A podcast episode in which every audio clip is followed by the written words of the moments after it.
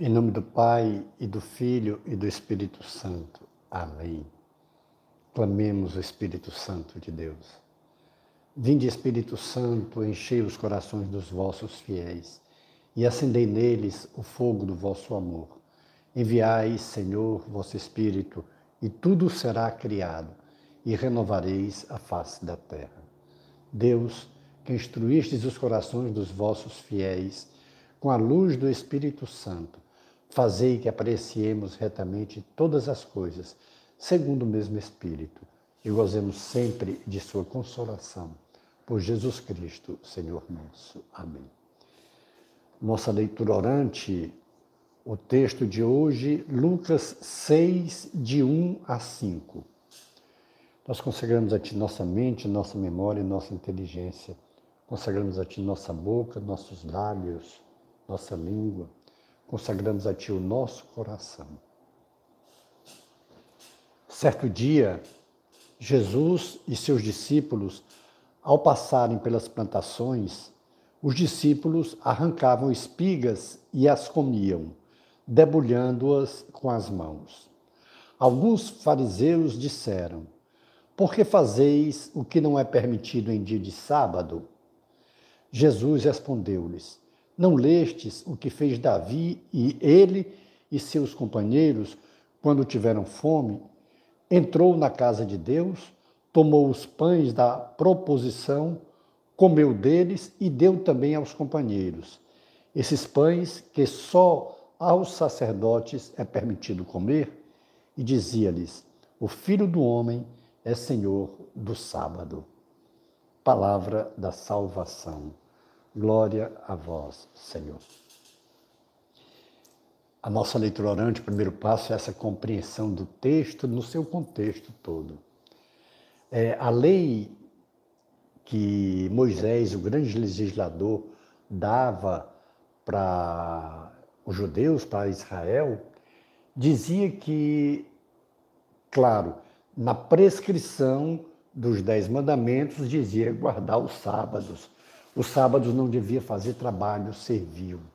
Só que os intérpretes da lei, os legistas, os escribas, os fariseus, eles desviaram-se do projeto de Deus, da lei de Deus, e começaram eles próprios a não só interpretar de acordo com, a sua, com seus interesses, como ensinar isso na sua conveniência. E hoje a crítica que os opositores de Jesus fazem é interessante. Alguns fariseus, ou seja, ficavam vigiando os passos de Jesus para pegá-lo, tentarem pegá-lo em alguma das 613 leis deles para incriminá-lo. E a crítica aqui não vai pelo fato de tirar as espigas para comer.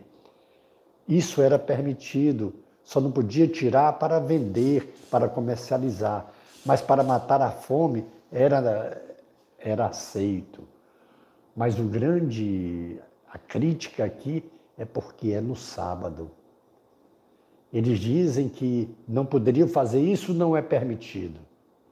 E Jesus cita o fato de Davi que eles respeitam tanto, mas o mais admirável de tudo é que, com isso, Jesus, ao permitir que eles tirem as espigas para comer, não para retirar para venda, mas para se alimentar, Jesus já vai nos fazendo entender que a lei é para proteger o homem, não é para deixá-lo à margem a lei foi dada por Deus para o bem do homem, a necessidade do homem, porque o homem, o ser humano, ele está no primeiro plano da criação de Deus.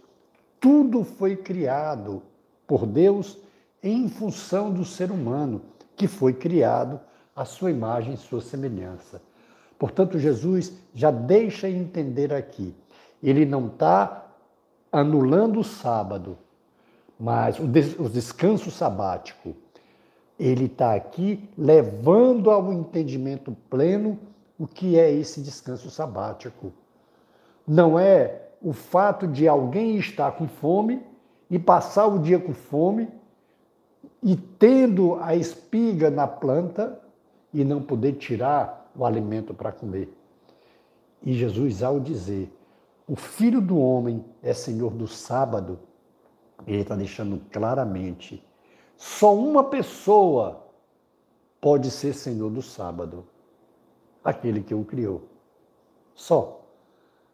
O que é o Senhor do sábado é o Senhor da criação. Jesus está deixando claro aqui que ele, na Trindade Santa, com o Pai e o Espírito Santo, é Deus, é o Criador, estava com o Pai na graça do Espírito Santo. São três pessoas, mas é um único Deus. Então ele é Deus Criador. Por isso que ele diz: o Filho do Homem é Senhor também do sábado. Ou seja, a lei sabática foi dada por ele, Deus. A lei sabática, ninguém melhor do que o seu Criador para saber interpretá-la. O sábado foi dado por Deus no sentido do repouso sabático que todos devem ter, o repouso semanal, e também um dia dedicado ao Senhor, um dia que deve estar mais próximos do Senhor. Aqui, os discípulos estavam com o Senhor e tinham fome. E Jesus não os repreende o fato de tirarem, faz com que eles entendam na prática o sentido de que a lei deve proteger o homem. A lei foi dada para o bem do homem. Nós sabemos que o sábado ele é o dia do Senhor instituído por ele até a morte de Jesus. Depois da morte de Jesus, quando no sábado ele vai visitar a todos aqueles que estavam aprisionados, porque antes da morte e ressurreição de Jesus, o paraíso era fechado. O véu se rasga, a possibilidade de entrada no paraíso só depois da ressurreição de Jesus. E o sábado, o grande sábado, é o dia que Jesus vai visitar a todos aqueles que estavam adormecidos com a morte. Para no domingo ele ressuscitar e com isso abrir as possibilidades da adesão ao céu. Por isso que hoje não é mais o sábado que é guardado, e sim o domingo, porque é o dia do Senhor, o dia que Jesus venceu a morte, o dia que Jesus ressuscitou. Por isso nós guardamos, respeitamos, valorizamos e temos o domingo como o dia do Senhor, o dia que a vida venceu a morte. No segundo momento, que é quando nós atualizamos a nossa oração, nós trazemos para nós. Nós precisamos fazer algumas perguntas mesmo. É, o domingo, que hoje é o dia do Senhor, porque foi o dia que ele venceu a morte, deve ser, sim, um dia de descanso, deve ser um dia de repouso, deve ser um dia de lazer, deve ser um dia também de oração, de santa missa, de estarmos com o Senhor. É o dia do Senhor, é o dia de agradecimento, de louvor a Deus. Mas claro que Jesus, ao dizer que é o Senhor do sábado, Jesus, ao dizer que quer a vida, é o Senhor da vida, veio trazer a vida, também é natural que existam algumas profissões que podem, que devem trabalhar no domingo para o bem do, do homem, para o bem da humanidade. Os hospitais, os supermercados, farmácias, o pessoal que trabalha é, com alimentação, que trabalha com turismo, são tantos a, a, a, os setores em que é possível sim e é abençoado sim o dia de trabalho no domingo, desde que também guardem outro dia para esse descanso e para o convívio familiar. Mas o que é importante é que nós possamos compreender que toda a lei ela é muito boa, A lei é necessária. E o objetivo grande da lei é o bem da humanidade. Por isso que uma lei que não faça um bem, ela deve ser questionada. A lei, para trazer benefício para a humanidade, ela tem que ter moral, uma boa moral e ética. Não é pelo fato de ser uma lei que nós temos que respeitá-la, uma lei é, humana. A primeira lei a ser respeitada é a lei divina. E se qualquer lei humana é contrariar, vier contrário à lei divina, essa lei não deve ser obedecida. Por exemplo, sendo passada a lei da legalização do aborto. Ela é legal civilmente, mas moralmente, eticamente, cristamente, ela não é legal porque é uma negação à vida, é um assassinato de uma criança indefesa.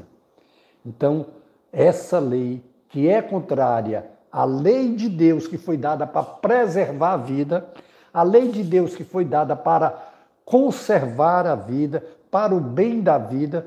Por isso que a gente viu na leitura que Jesus não julga, não condena os discípulos pelo fato deles tirarem as espigas no sábado para se alimentar.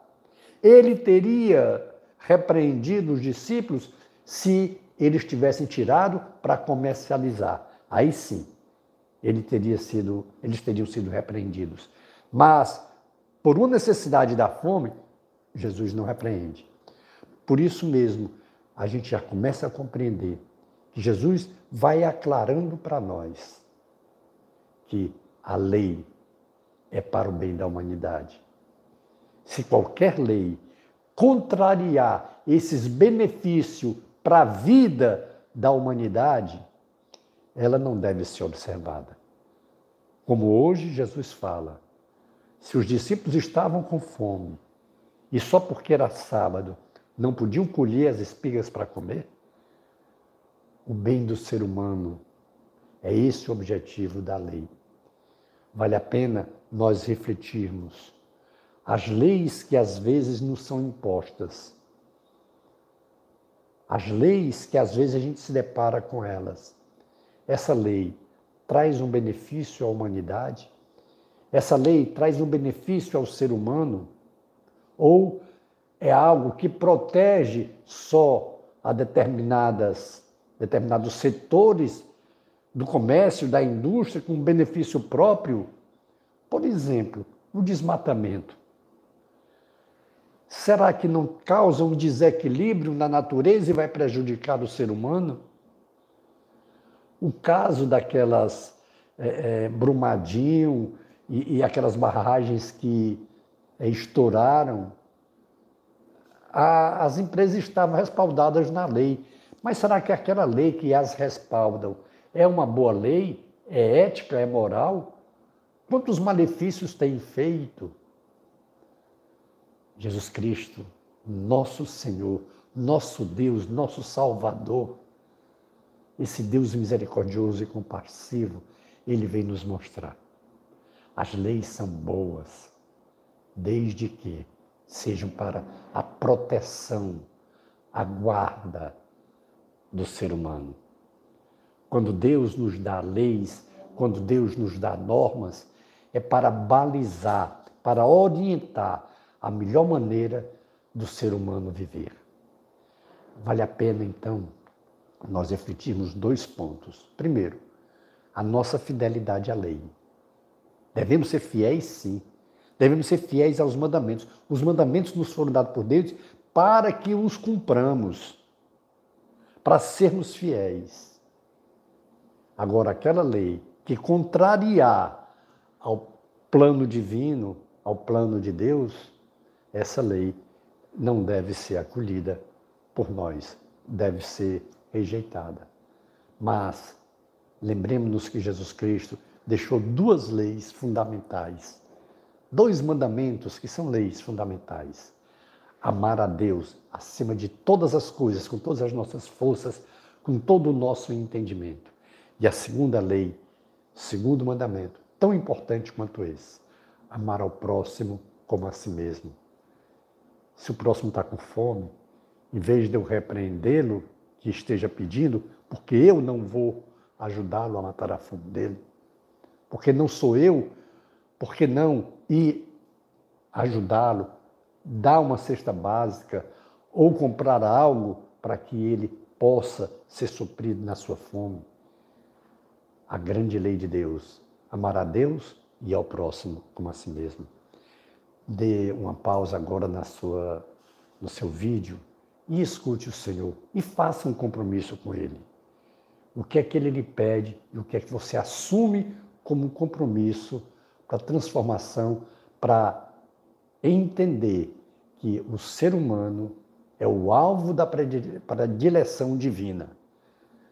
Jesus veio ao mundo para resgatar o ser humano.